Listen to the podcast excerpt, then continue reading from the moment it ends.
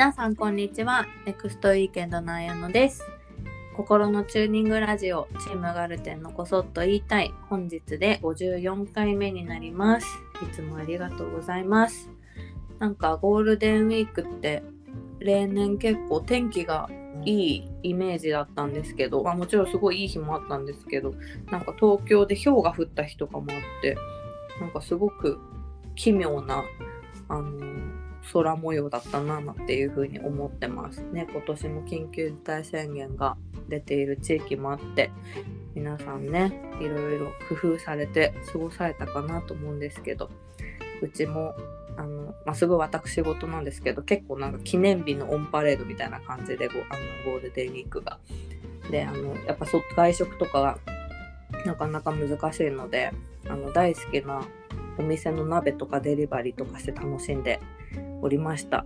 でなんかそういう工夫工夫というか、まあ、新しいね楽しみ方をなんか見出せるいい機会というふうにね捉えてあの、まあ、外でピクニックもしたいですけどねそんな感じでやっております。はいでねまたゴールデンウィーク明けて仕事頑張んなきゃっていう感じですけども皆さんもどうですか？元気ですか？はい、えー、じゃあ今回もですねまずお便りのご紹介からいきたいと思います、えー、ラジオネーム、えー、GCB1 期生さんです、えー、GCB っていうのはガルテンコーヒー部のことかな？うんと思います。えー、こんばんは。毎週水曜日の楽しみが定着してチームガルテンのこそっと言いたいが私の心の音もまさにチューニングラジオになっています。ありがとうございます。えー、ステイホームゴールデンウィーク2年目になるともはや昨年身につけた技が、えー、日常の中で当たり前のようになりネクストウィーケンドさんに出会えていなかったらきっと何もできなかったやと連休最終日に感じていたかもしれないなと思うといろいろなコンテンツで読書のえー、私たちの日常を明るくしてくださり感謝の気持ちでいっぱいです。こちらこそありがとうございます。えー、昨年加入した、えー、ガルテンコーヒーさんの定期便、ガルテンコーヒー部ですね、もう、えー、1年継続させていただき、1人では見れなかった景色がたくさん見られたり、クッキーを焼くことも苦手であった私が、今では毎週あさみさんのレシピを見ながら何かを作っている日々です。えー、毎月あるオンライントークでは弾ける笑顔と明るく元気なあさみさんにお会いできることが楽しみで気持ちが落ちていてもあさみさんに会えると思い参加していた日々でした。どんどん新しいレシピが出たり季節のブレンドを考えるのにはとても多忙な日々なのではと感じる時でも、えー、どんな時も一人一人と向き合ってくださる姿に心温まる思いでした。2年目がスタートしたガルテンコーヒー部もたくさんの方々が一人では見れなかった景色を感じガルテンのある暮らしが心地よいものとなりますように。とても長くなってしまいすみません。これからもこそっと言いたい。楽しみに配置をさせていただきます。このことです、えー、ありがとうございます。素敵なお便り。あのもう長いとか長くないとかそんなこと気にしなくてあのいいですからね。皆さん優しいからなんかすごくこういう言葉を添えてお便りくださるんですけど送ってくださるだけで本当に嬉しいですし多分あさみさんはこれ聞いて泣いてると思います。ね、あの私自身もガルテンコーヒー部1年間続けて本当にもうただでさえ美味しいコーヒーが家に常にあるっていうだけでも幸せなんですけどなんか自分が好きなものを同時にどこかで楽しんでる人がいるっていうなんか事実が、あのー、ねそれだけでもすごくあったかい気持ちになるなっていう新しい景色を私も見ることができましたね。あのまた新しいメンバーがこれからねコーヒー楽しむのかなと思うんですけどねまたハッシュタグ覗きたいと思ってますありがとうございますはいえー、それでは今日のゲストをご紹介します。第54回目のゲストは営業広報のこまみちゃんです。よろしくお願いします。お願いします。お願いします。こまみちゃんはどうでした？ゴールデンウィークはゴールデンウィークは海でずっと過ごしてました。最高だね。最高ですね。うん。でも結構やっぱテレビとかにも映ってたみたいですけど人はたくさんいらっしゃって。とか、うん、まあこれは夏かなって思ってました。うん確かに。そういうイメージもまあ確かにあるかもしれないね。うん、うんうん、でもまあでも自分の好きなものが近くにある環境でよかったね。そうですねちょっとだけ足を伸ばせば非日常だったりでもそれが日常に近かったりする場所に身を置いたのはまた改めて良かったなって思い直す連休でした。うんうん、自分のね選択が良かったなって思えるのは本当に素晴らしいことだからね。うん、はいで、えー今回のトークテーマは原体験ということではい回ってるんですけど、はい他のメンバーのやつとか聞きました、聞きました。ね面白いですね。面白いよね。幼少期って確かにすごいいろいろあるんよなーって思って。うん、幼少期って言ってもね幼稚園の時のこともあれば小学校の時のこともあるしうんあさみさんとか結構あのもちろんそういうすごく小さい時のご実家の話もあったけどうん。大学生になってからのこともうんすごく自分の今の性格に影響してる原体験として話してくれたりね。うん。してるしみんなそれぞれねあるなと思うんですけど。じゃあそんなこなみちゃんの原体験を聞いていきたいと思います。はい。どうですか、ね。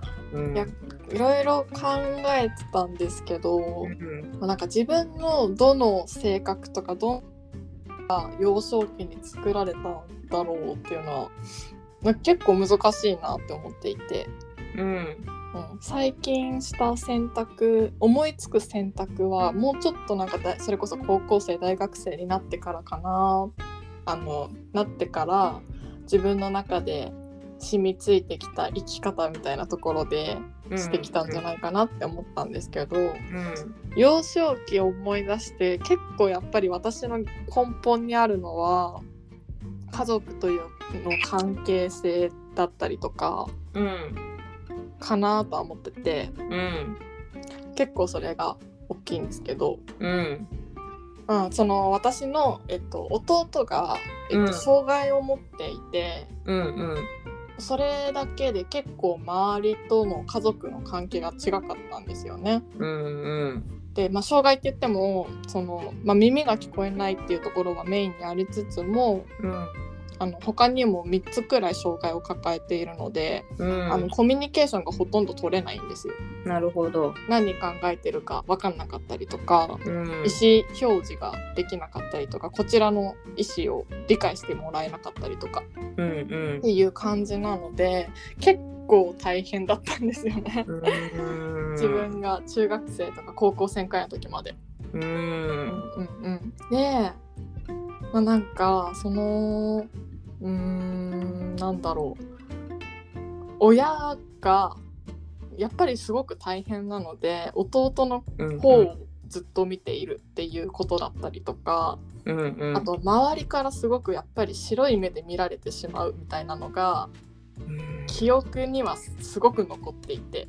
うん。あまりこっちを見てもらえないけど 見てもらう周りから見られてる時はなんかちょっとこう人の悪意を感じてしまう時もあるみたいうんなのはあってなんかそういうのが結構自分の立ち回り方には影響したなって思い出してました。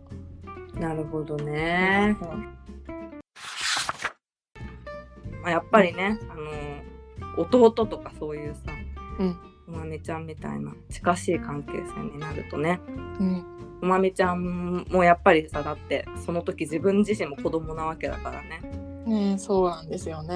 うんやっぱ中学生くらいまではなんでなのってずっと思ってたりとかもあったりとか、こう自分、私の意思とかやりたいことがどうしても後回しになってしまうのはもうしょうがないってもちろん分かってはいるんですけど、やっぱ子供なのからうんなんでってなったりとかは結構あったけど、まあ親が大変なのも同じくらい分かるからすごくこうできる子でありたかったなっていうのはうんうん思います。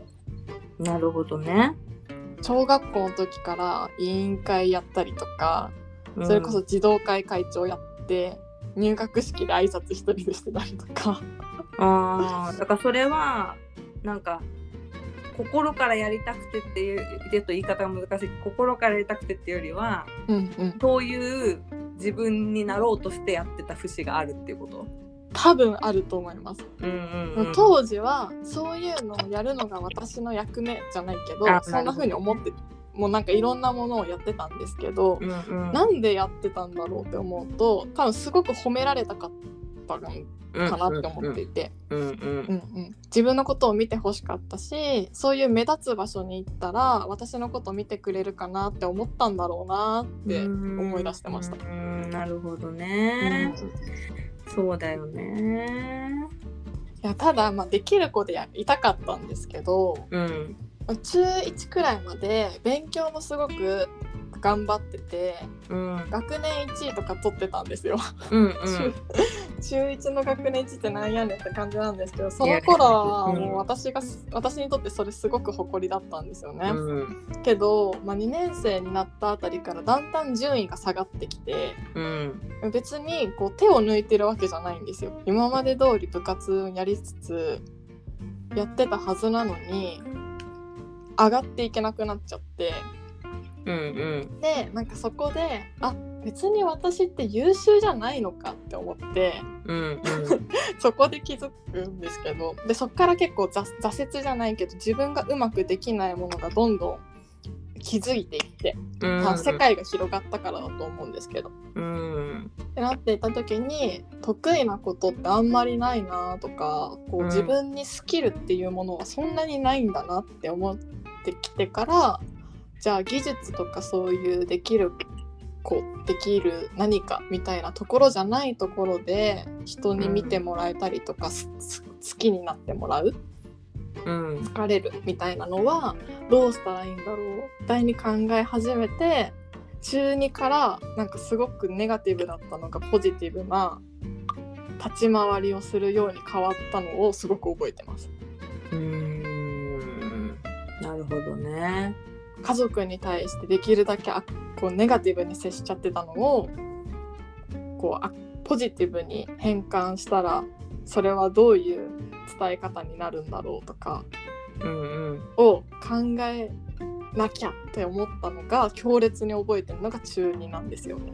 へえうん、なんか 明確なきっかけがあったのかななんかその気気づくというか。ポジティブを私にくれたのは あのまあタレントの上地雄介さんなんですけど。はいはいはいはい。その頃ヘキサゴンとかうん。ですごいあのテレビっ子だったのもあってずっと見てて毎週。うんうん。で、まあ、ブログとかもやってたので上地さんが。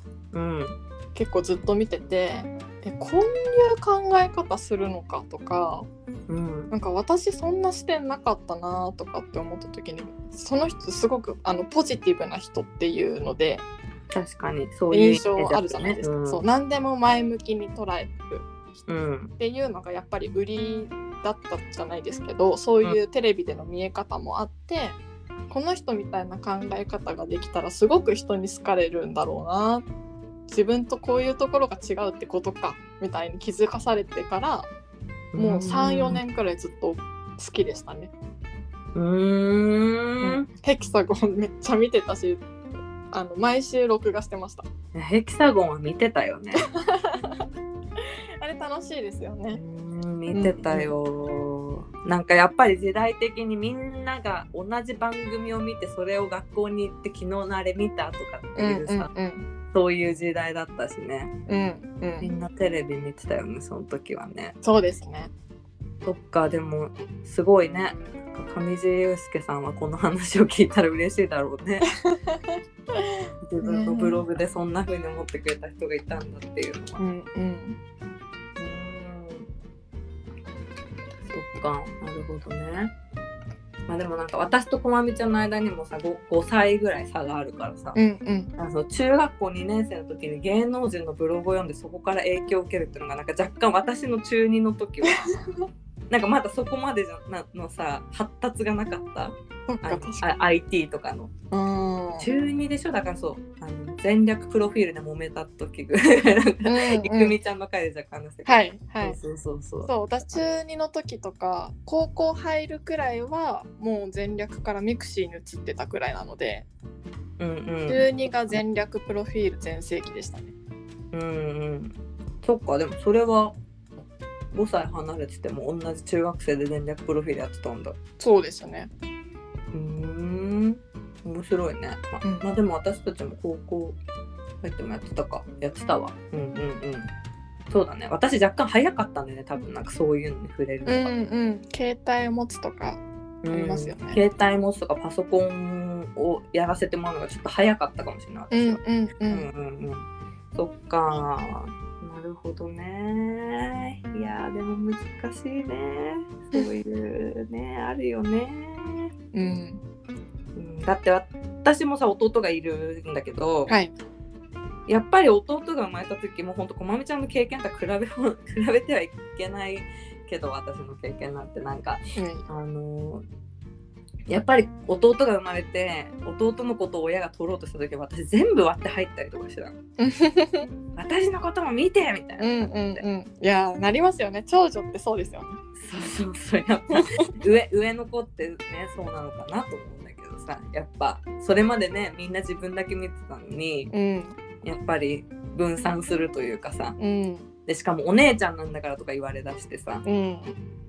そうなんだけどさみたいな やっぱり子供だからねうん。偉そうに、偉そうにもしたくなるけど偉そうにしなきゃお姉ちゃんにならなきゃってかっこつけたくなるけど結局やっぱりまだ甘えたいしみたいなさ、うんねその心が難しいよね。うん。が本当に私もさ大学入って家族社会学っていうの専攻してたんだけどうんやっぱり人私のなんか結構ずっとの持論はやっぱりか家庭環境とか家族との関わり合いっていうのはものすごく人格形成に影響するなって思ったから、うんなんかそれをもっとちゃんと考えてみたくて家族社会学を大学で選んだってなって。へえそうそう。だからなんかあのーいろんなテーマをもう家族社会学って別に正正解とかないから社会学ってほんと広いから、うんうんあれなんだけど、まあ、なんか例えばその自分の親が専業主婦だと自分も専業主婦を志望したくなるのかっていうこととか関係性があるかっていうのとかをなんかアンケート作ってみんなに答えてもらってそれを分析してとかやったりとかはいはい。そういうのやってたんだけどでもやっぱりそういうのもやっぱり関係はあるあるっていうか、うん。親が自分の母親が専業主婦の方がより自分その子供も女の子供もあの専業主婦願望が強くなる傾向にあるみたいなのがちゃんと出たりとかして、うん。ね、まあ、それは本当になんかさ避けて通れないというかさ、うん。子供の時なんて小さい世界で本当家族がね全てっちゃ全てみたいなとこあるからね。うん。うん。ね。まあ難しいところでもあるんだけど、うんまあすごいやっぱりこまみちゃんはそういうね、あの状況もあってこう多分葛藤した部分とかもすごいあると思うんだけど、うんうん。なんかその後のなんかこうご両親との関係だったりとかなんかそういうのはどうやって向き合ってきたの、そうですね。なんか高校生大学生の前半は結構親ともあのうまくコミュニケーションできない期間が長くてうんうん。全然話せなかったんですよね。その弟のことも自分の中でまだ多分受け入れきれていなくって。うん。で親もまだ弟に集中していいた時期もあってうん。なんか根本的な話は何もできずに過ごしてたっていう感じなんですけどうんうん。逆に今大人になって、まあ、一人暮らしを始め、まあ、弟も今施設で暮らしてるのでうん。あの家族はあのさきさんみたいに結構バラバラに過ごしてるんですね。暮らしてる場所が違くて。うんうん。なんですけど、まあ、そうなったからこそ結構自分のことをちゃんと話したりとか聞いてあげられるようにもなってうん。あの自分の思いとか親の思いとかを聞く時間ができたんですけど、うんうん。結構それはファミリーノートのおかげがめちゃくちゃでかくて。うん。じゃあ結構最近だね。すっごい最近です。それこそ入社して家族ごとっていうあの企画は、正直入社してからちゃんと知ったんですけどうんうん。コミュニティ考え方は。うんうん。それに触れてから一気に親との関係が良くなりました。うーん。なんか何も知らなかったんだなとも思いましたし自分が親のことを。例えば全然何も聞いてもないし自分のこと話してもないじゃんって思うようになってうん。会話がすごく増えてうん。でファミリーノートであの、まあ、社員が先にあのい実際にやってみようっていうことでうんうんその書くきっかけをもらったのが本当に大きくて。うん。親に私はなんかそんなセンシティブなことを早速聞こうとは全く思ってなかったんですよ。うんそうだよね。そうなんで普通にあの記事の中でも紹介してもらったりしてましたけどなんか実家に帰ったら何一緒に作って食べたいみたいなこと聞いたんですけど。そういうさなんか言葉にすると些細なことかもしれないけどさ、うん本当になんか普段からなんだろう当たり前に過ごしてる家族に改めてそういうこと言うのってすっごいなんか難しいよね難しいですよね。恥ずかしいみたいなのもあるし、うんかこんなこと聞いてどうすんだみたいな気持ちとかもあるしさ、うん。今更とかさ思うけうんどやっぱ本当きっかけだよねきっかけって本当に。全てだよね。うんうん。多分お母さんにとってもそれが結構すごくいいきっかけになったみたいでそ,、ね。の私が質問した時に一緒にお母さんが私に聞きたいことも2つ教えてって聞いたんですね。うんうんうん。でその中の一つの質問がその小さい頃はすごく我慢させたと思うけどうん。ミキにとって私はどんな親でしたか？って言われたんですよ。おー。おーって思って。おーおーおーおでまあすごくなんて伝えるのがいいんだろうって思ったんですけど思い出すことはその辛かったなとかなんで見てくれなかったのみたいな寂しさよりもちゃんと見てくれてた時のことばっかり思い出してその言葉を見た瞬間に。うんうんうん。なんだちゃんと見てくれてたじゃんって思って。なるほどね。でそれを、まあ、すごく寂しいって思ってたっていう記憶もないわけじゃないけどうん。ちゃんと私のことも見ようとしてくれてたのは分かったし分かってるしいろいろなところで努力してくれたのも知ってるからうん本当に自慢のお母さんだよみたいなことをうん。返して。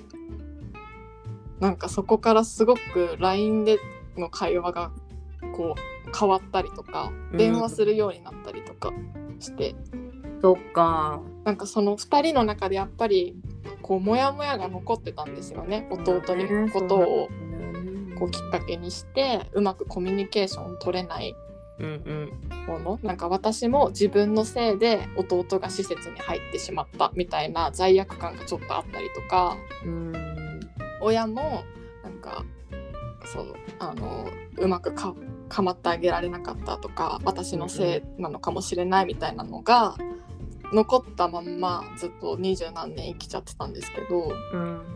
そうそれが一気に紐が解けたというかわだかまりがスルッてなくなった瞬間がそこでありました。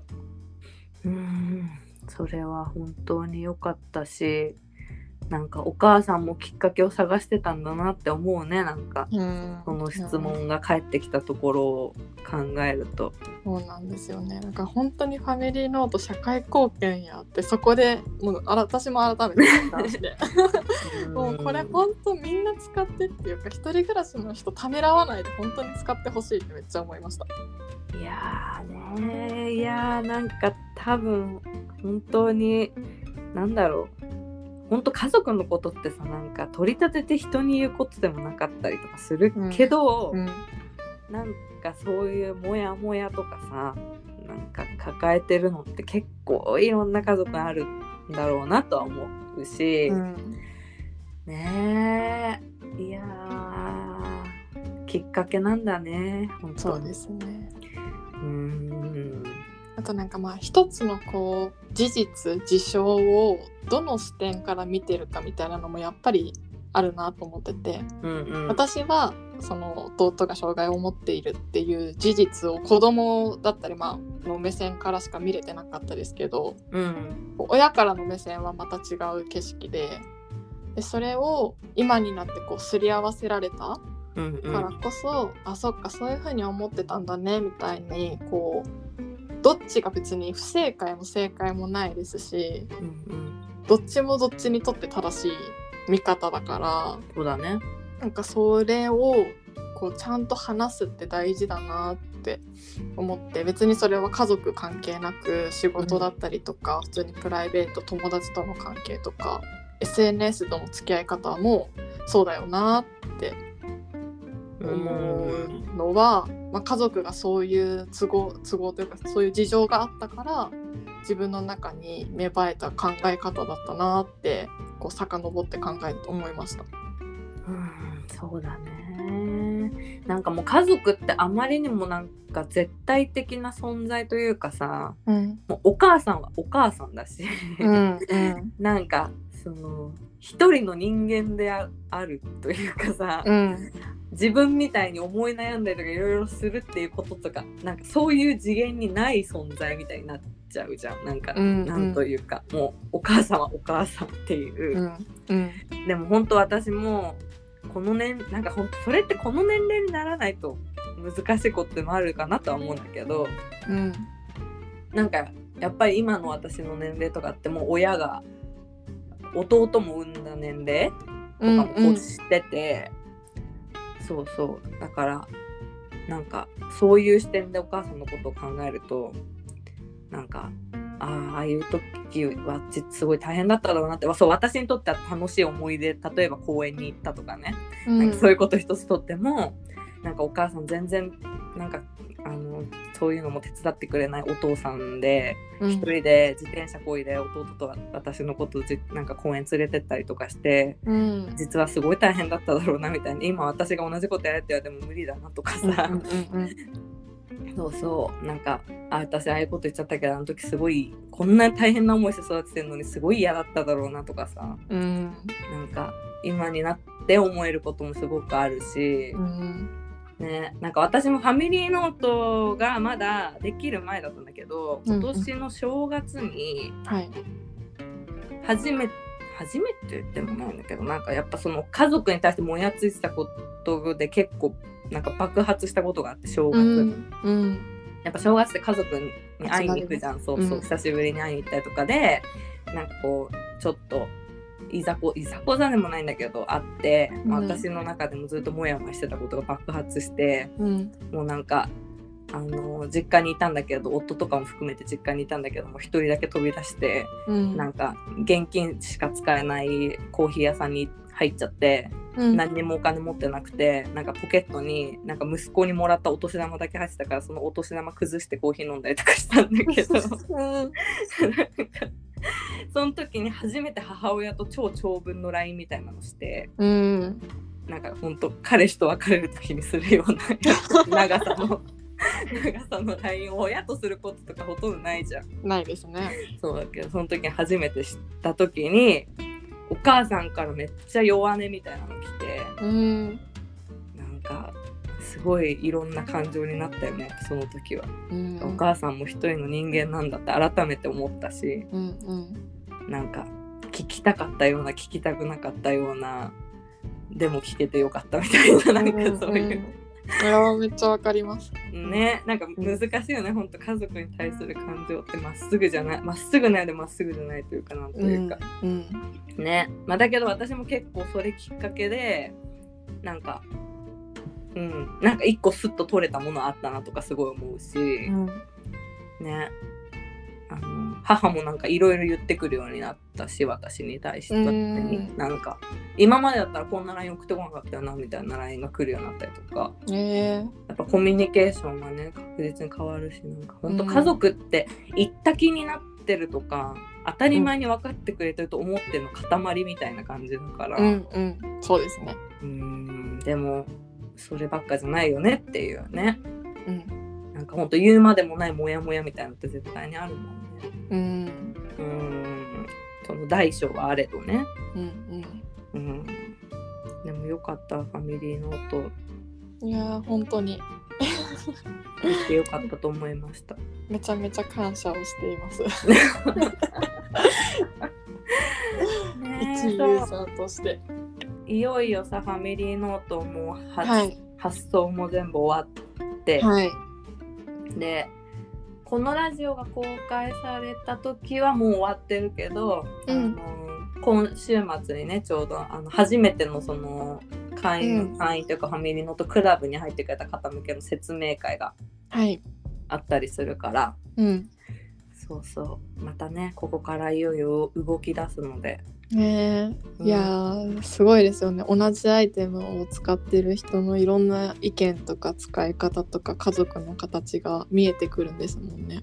そうだね。でも本当に家族の形ってなんか何も別に正解もないし。うん。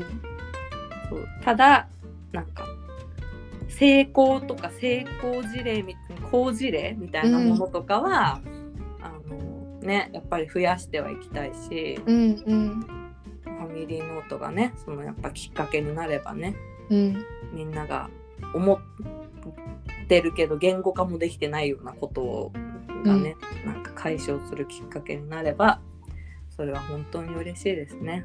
そうですね。うーん本当に深いですね家族の問題というのは。本当に。なんまだ何にも私も親のこと知らないんだろうなって改めて思った。いや親になるってすごいですよ。うーんなんかそうかまあね。私のお母さん私のことを24で産んでるんですけど、うんうん24ってもう私1歳過ぎてるじゃないですか。うんうんいや24の時に誰かと結婚もうこの人と結婚すると決めてうんうんもうその時点では子供がいてあとおうん腹の中に、うん。で産んでいるっていやーそんな決断でって思いました。うーん。ね。まだできないなとか。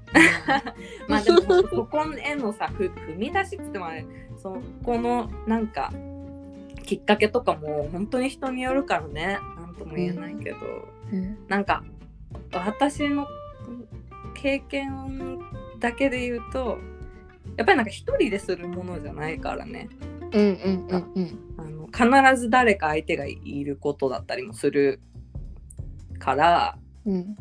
まあなんかそれがすごくやっぱり心強い相手だといいしうん。なんか本当になんかもうこファミリーノートもさ家族のチーム化って言ってるんだけどうん。やっぱりなんかこう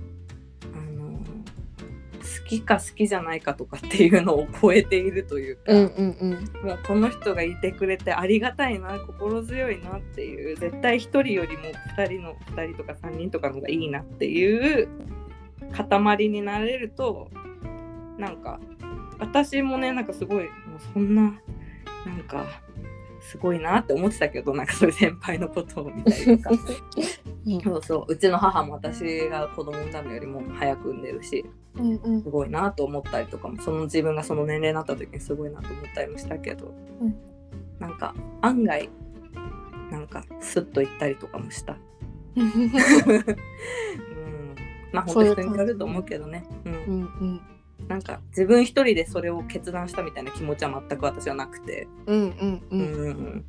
うん、もうなんかそれはすごいね心強いなっていううんチームってこういうことかって思ったりする。うんうんうんチームいいですよね。